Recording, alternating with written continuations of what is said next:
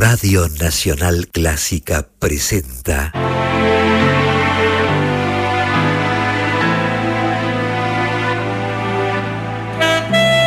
Sonido con sentido. Idea y conducción, Luciano Grimberg.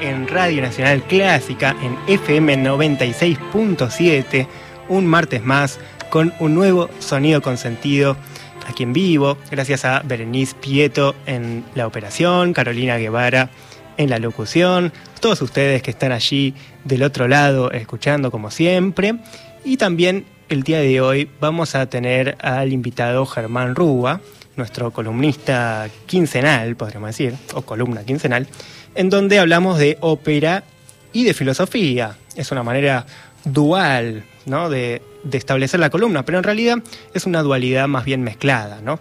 que por momentos se desmezcla en alguna acotación filosófica de Germán o en alguna música de ópera como la que vamos a escuchar hoy. Y es que el día de hoy vamos a escuchar la ópera Orfeo y, y Eurídice. Vamos a escuchar esta ópera que también, como vemos desde el título, es dual. Hay una dualidad, hay dos protagonistas por lo menos.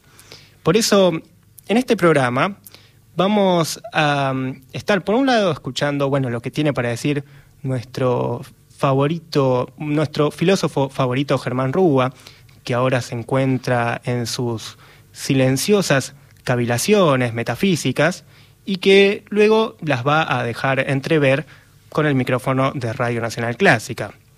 Pero um, antes de eso, vamos también a estar analizando ciertos cuartetos de cuerdas, que es un formato, bueno, muy escuchado obviamente en esta radio y en este programa, y vamos a estar escuchando cuartetos de cuerdas específicamente de Shostakovich, y también vamos a aprovechar que salió hace no tanto el Tiny Desk del cuarteto de cuerdas Emerson, que es un concierto, la verdad, hermoso, eh, que les recomiendo que lo vean. Tiny Desk es un formato, digamos, en donde, bueno, los, digamos, acústico, en donde se hace en una habitación chiquita, eh, como si fuera, digamos, en, el, en la habitación de una casa. Y en este caso se hizo con un cuarteto de cuerdas, lo cual es una propuesta que está buena, porque generalmente en el Tiny Desk se hacía con música eh, popular, por decirlo de alguna manera. Y eso lo vamos a escuchar luego, pero ahora vamos a arrancar con un trío de violín, cello y piano. Y luego, como digo, hablaremos de eh, una ópera que ya desde el título es dual, ¿no? Orfeo y Eurídice. Y luego vamos a multiplicar ese dueto de personajes o de protagonistas, el cual se transformará en un cuarteto de cuerdas. Y en realidad, Orfeo y Eurídice, desde el título es dual, ¿no? Pero también hay un tercero en el medio, como hablará Germán, que es el mismísimo Cupido o el amor. O sea que en realidad también podríamos hablar de que hay un trío, como el que vamos a escuchar de violín, cello y piano, entre Orfeo, Eurídice y Cupido. Y escucharemos más adelante dos cuartetos de cuerdas que sumados darían un octeto de cuerdas, pero en realidad están divididos entre dos obras distintas. Finalmente, vamos a entender probablemente que todo el universo se reduce a una serie de números sin sentido, una serie de sumas como las que estoy haciendo yo que no tienen ningún sentido, y restas que al final no hacen nada más que retrasar el inevitable final de cada obra musical. Pero en el mientras tanto, hagamos como que el sonido tiene algún sentido. Vamos a escuchar a continuación el trío número 2, opus 100, de Schubert, Andante con moto.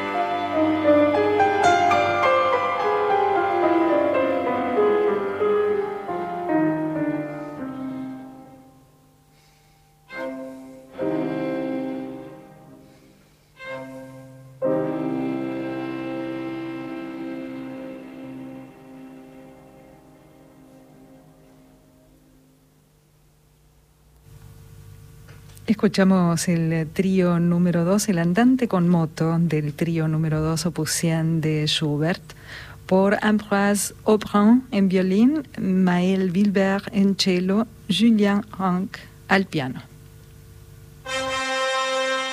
¿Qué hay de nuevo, bufón? Ópera en deconstrucción.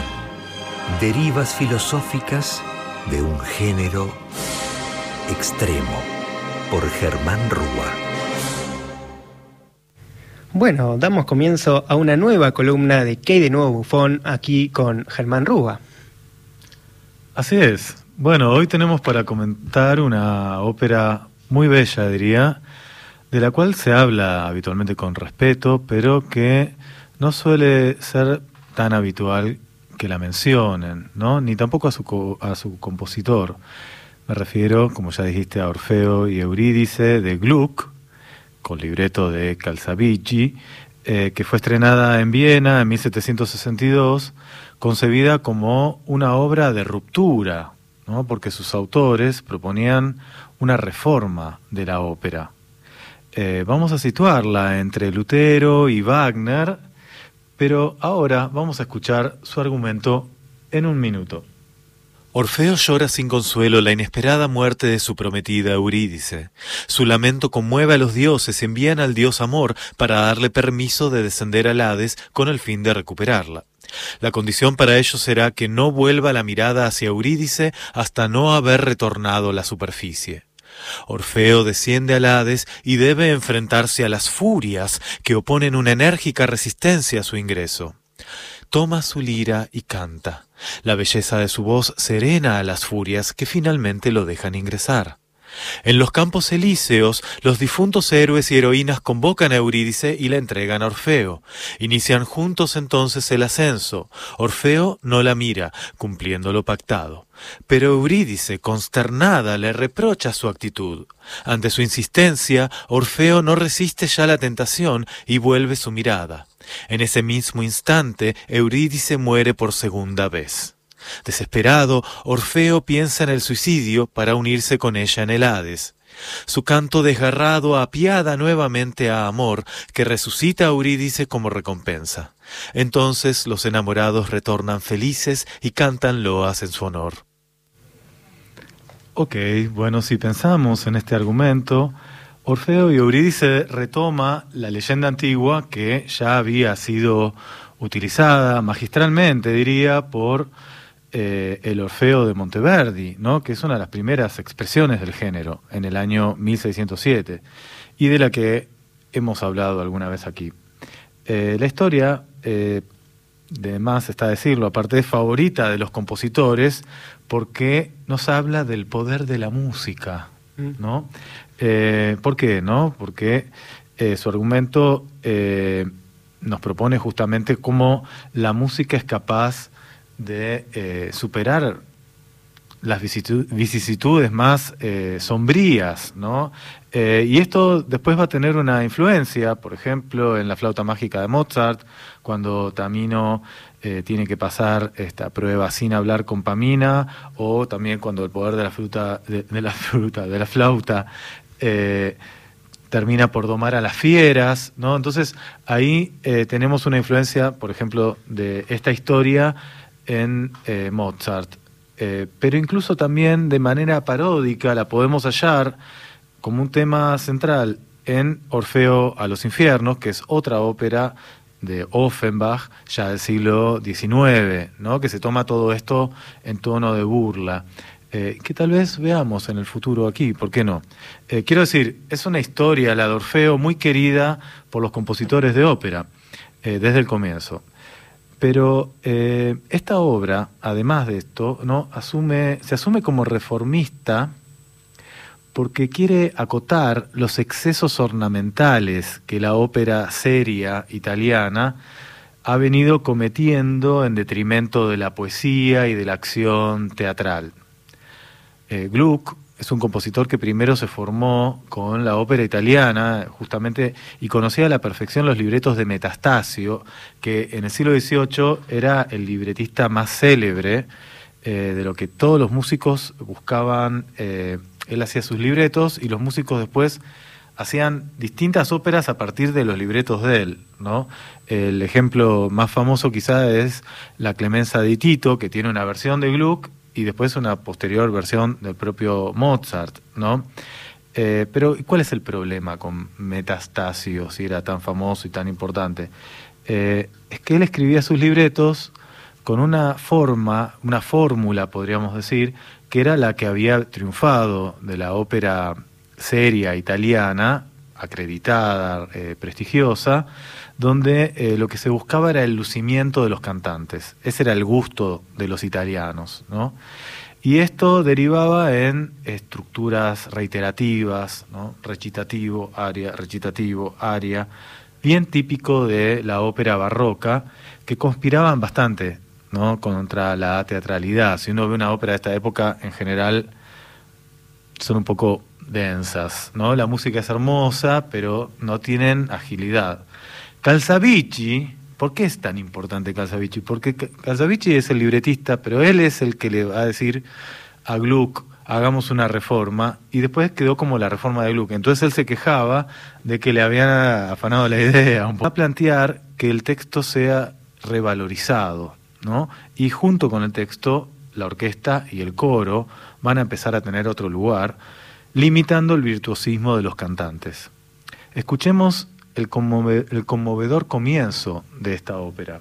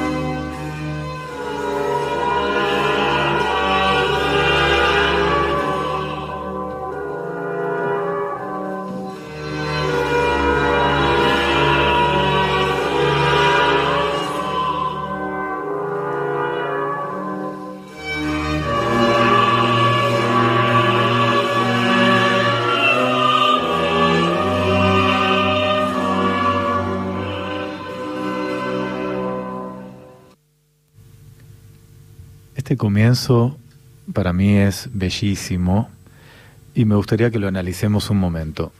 ¿no? Si pensamos, ¿no? La acción arranca directamente, sin preámbulos, en el, en el funeral de Eurídice. Esto ya implica una postura. Se abre el telón, no hay introducción y los personajes están ya jugados en esa situación.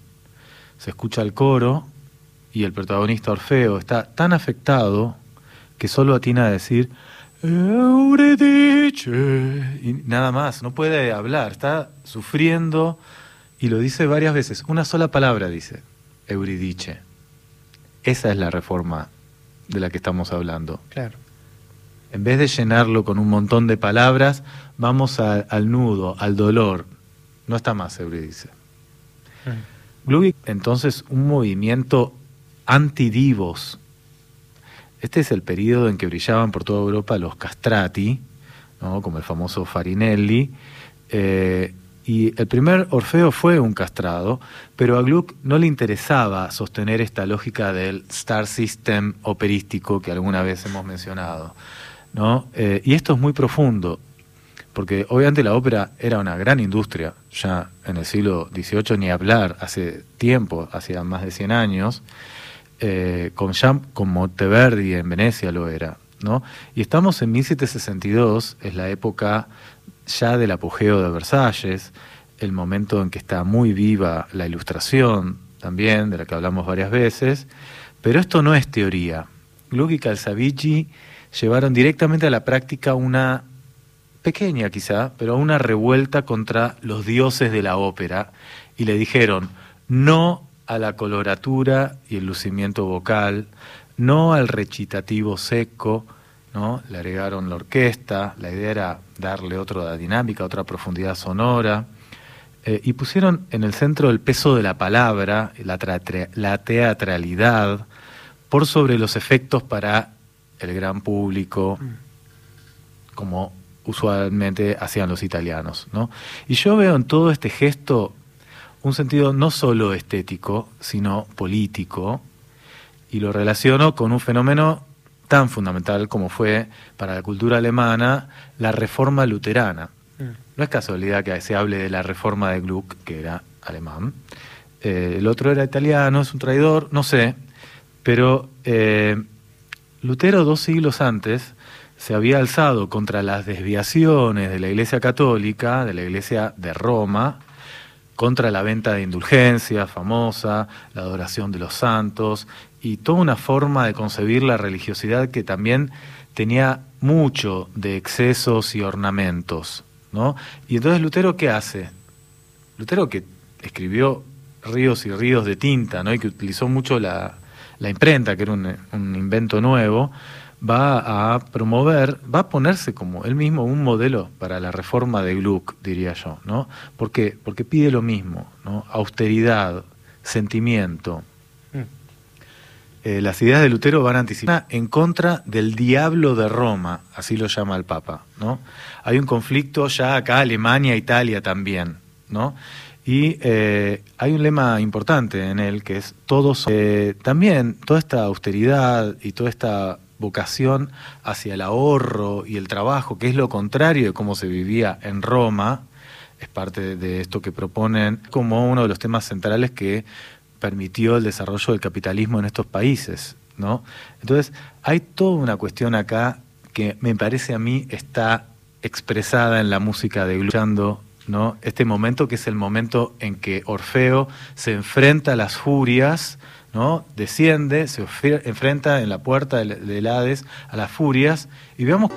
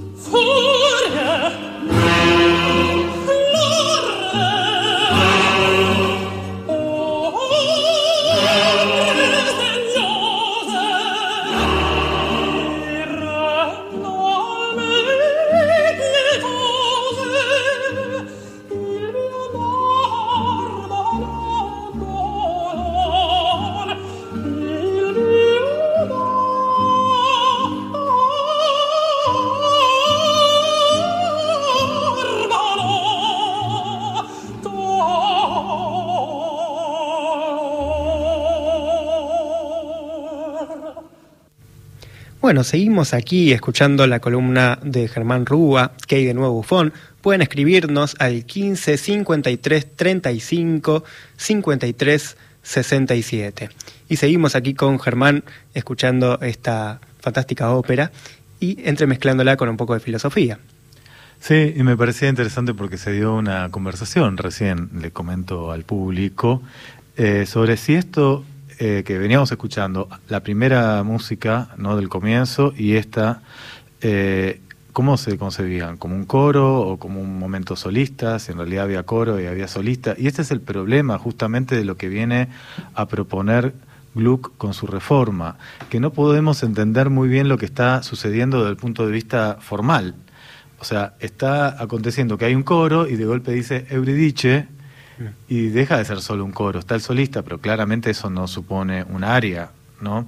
Y en esta que acabamos de escuchar, mucho más, hay, eh, eh, se da este enfrentamiento y es como una especie de montaje cinematográfico lo que arma Gluck, ¿no?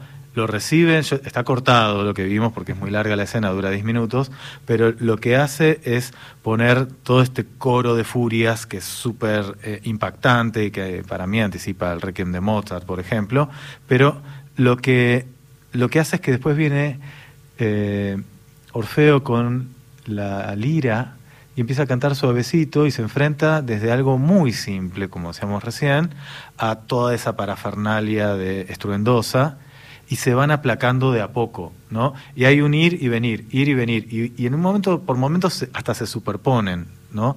Y no es un coro y no es un solo de, Orfeo, porque sucede todo al mismo tiempo, ¿no? Como si hubiera dos cámaras a la vez.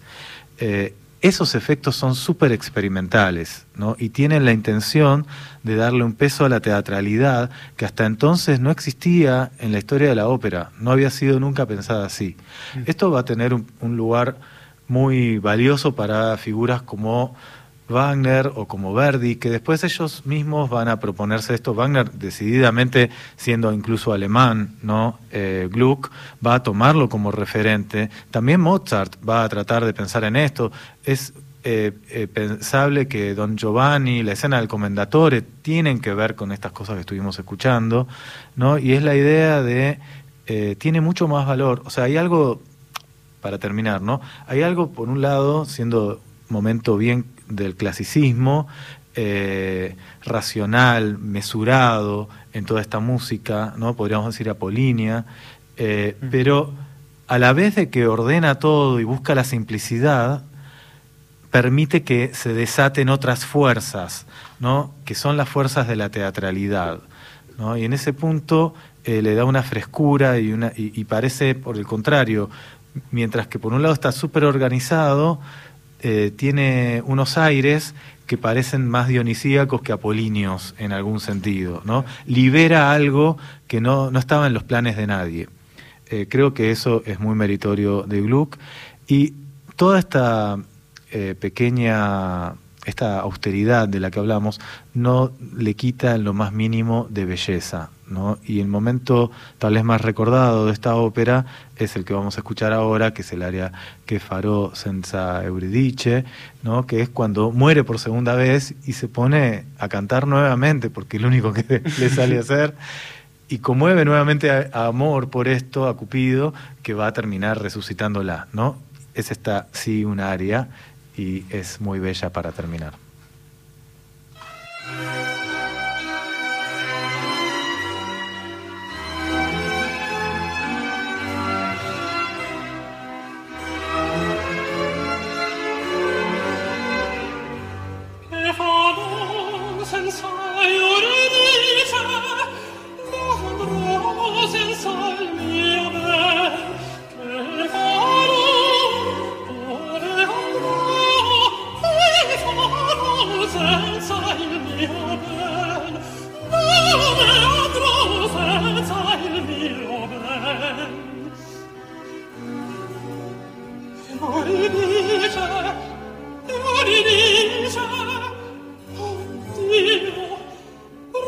Christ.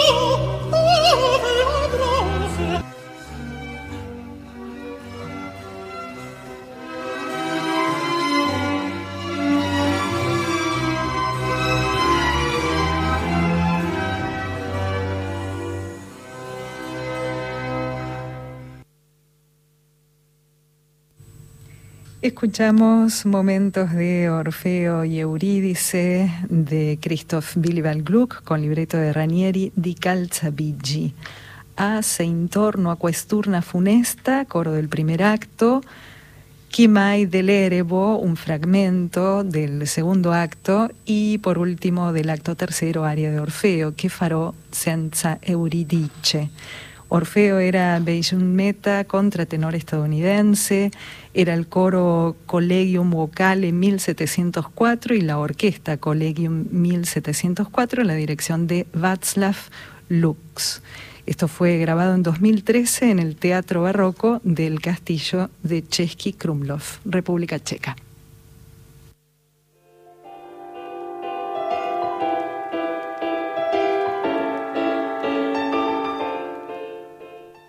Sonido Consentido los invita a escribirles a través de su mail consentido.clásica.gmail.com y a enterarse de las novedades en sus redes. Twitter arroba S guion bajo consentido. Instagram sonido punto consentido.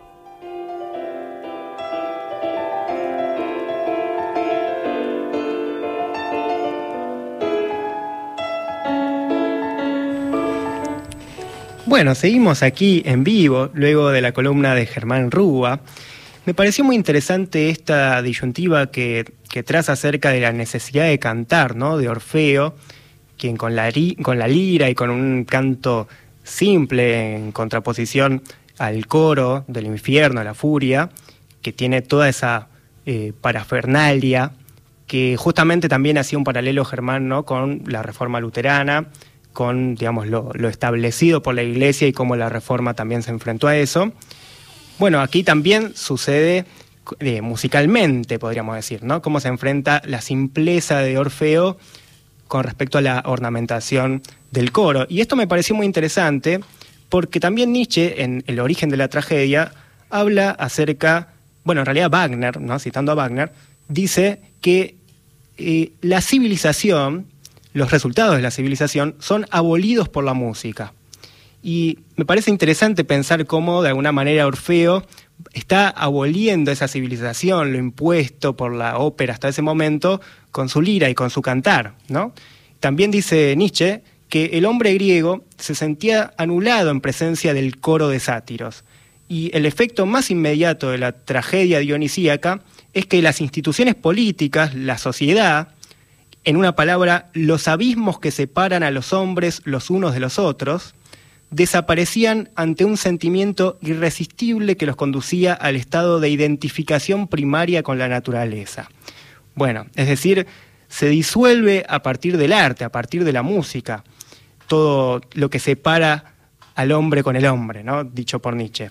Y como dice Nietzsche, en el fondo de las cosas permanece poderosa y fecunda de alegría la música me parece interesante, ¿no? pensar la música cómo viene de la naturaleza y cómo contrarresta con esa sociedad, con la parafernaria o el coro de Orfeo. Em, Perdón, esto es una contracolumna, ¿cómo es? Algo así. Bueno, también nos estuvieron escribiendo, Walter de Lobos nos escribió filosofía y música clásica y nos aplaude, le mandamos también un abrazo. Nos escribieron varios más que vamos a leer en un ratito. Nos pueden seguir escribiendo al 15 53 35 53 67. Pero ahora, pasando de ópera a cuarteto de cuerdas, vamos a escuchar un cuarteto de cuerdas de Shostakovich. Vamos a escuchar el número 8 en Do menor, el segundo y tercer movimiento, que yo diría que también disuelve de un plumazo lo que se venía haciendo para cuarteto, para cuarteto de cuerdas, y además disuelve de un plumazo el silencio, como toda música. Justamente Shostakovich decía, el arte destruye el silencio. Como vemos, estamos con esta cuestión ¿no? de la disolución de, esto otro, que puede ser la parafernalia, la sociedad que separa a los hombres de los hombres, o el coro de la furia, o lo que venía antiguamente en la tradición operística. Y mm, me parece que esto es distinto a la postura de Debussy, ¿no? que justamente decía que la música es eso que aparece entre las notas o incluso la idea de que, no, no por Debussy, ¿no? pero de que lo divino habla a través del silencio, de que en el silencio justamente está algo del secreto de la música. Ahora, ¿ustedes qué piensan? ¿El arte destruye el silencio o lo envuelve? ¿Lo destruye para reinventarlo? Eso por un lado. Pero además, en este momento, en medio de tanta política, y en donde se vuelve a revisitar y a discutir nuestra historia, me parece que resulta también pertinente, antes de escuchar el cuarteto de cuerdas de Shostakovich, el pensamiento de Shostakovich, quien además decía, hay que decir la verdad sobre el pasado o no decir nada.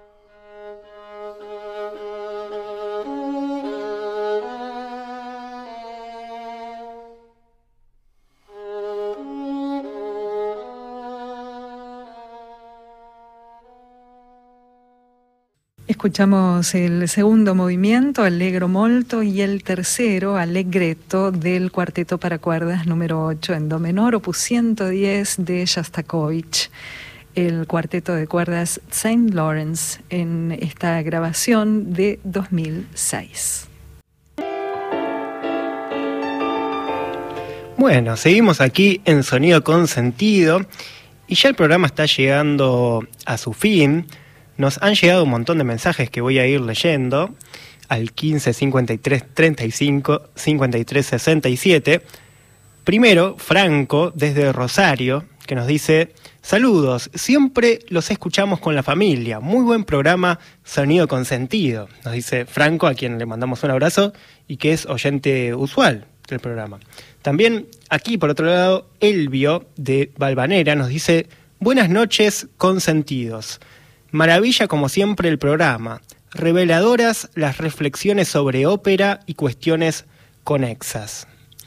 Y también, por otro lado, Jorge Vidal nos dice, buenas noches, el suyo es uno de los programas más logrados de esta emisora. El, el cuarteto número 8, dice, es apabullante, un autor excelente, entre mis favoritos. Bueno, un gran abrazo y gracias por el elogio. Ojalá estemos logrados, no sé qué, qué significa eso, pero sí entiendo que le ponemos amor al programa y Germán también a su columna. Y también aquí Walter de Lobos nos dice, el arte enriquece al silencio. Bueno, esto es una postura, contraria a la de Shostakovich, ¿no? de que el arte destruye al silencio, iba más quizás con una postura debusiana, ¿no? de que el arte enmarca el silencio, lo realza, lo pone en otro lugar. También aquí nos dice Beatriz, buenas noches, suena feo decir que la música destruye el silencio. No me parece. Creo que el silencio es el estado que permite que la música exista, sea escuchada, sentida. La misma música tiene sus silencios. Tal vez, en lugar de decir que destruye, se debería decir que enriquece. Bueno, no sé si se conocen o no, pero Beatriz presentó a Walter de Lobos que dijeron lo mismo, que dijeron que enriquece el silencio. Y también aquí Vero, de San Cristóbal, nos dice, muy buena música, eleva la noche del martes con sus cuerdas. Bueno, toda una poesía, ¿no? Les recomiendo también, la semana pasada eh, hablamos de poesía, de García Lorca, de Miguel Hernández, de eh, Ungaretti. Bueno, pueden escucharlo, está en nuestro podcast del mismo nombre, Sonido con Sentido, en donde hablamos de poesía y de cómo luego esa poesía se convirtió en música. También aquí, por otro lado, nos escribe Néstor de Villa Domínico, que nos dice, mm, escribió bastante, nos dice, buenas noches a Luciano, Germán y a la el operador, operadora de turno, en este caso operadora, que nos dice, mirá vos si el mundo no es un pañuelo. Me reencuentro con Germán Rúa, el primer profesor de filosofía que tuve. Ah, bueno. Fue en un curso sobre arte y filosofía, en 1999, en el Complejo Cultural Rojas. Mi pasado me condena. Nos dice, ¿quién sabe cuánto valdrán en un siglo los cuadernos ya amarillentos, aunque no ilegibles, y mucho menos viejos, con los apuntes que tomé en sus clases? Carolina, no me olvidé de usted. Cálido saludo. Gracias, Néstor, igualmente. Gracias, Néstor, por el recuerdo. Eh, no creo que valga mucho realmente, pero conservalos. Bueno, un gran abrazo a Néstor.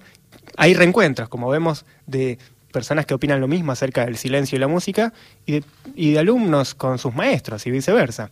Y también aquí Juan de Burlingame nos dice, recién empecé a escuchar la audición, interesante. No sé si mencionaron al secuaz de Casanova y a las dos otras óperas que completaron la reacción contra la moda imperante, Alceste y Paridi et Helena. En realidad hay varias óperas más, también está Las Ifigenias de Gluck. Bueno, pero no sé si puedo seguir hablando. no, no, está bien. Es para seguir desarrollando en otro momento. Bueno, les quiero mandar un abrazo a la cantidad de mensajes que nos llegaron en este último bloque. Espero que la próxima semana también nos acompañen.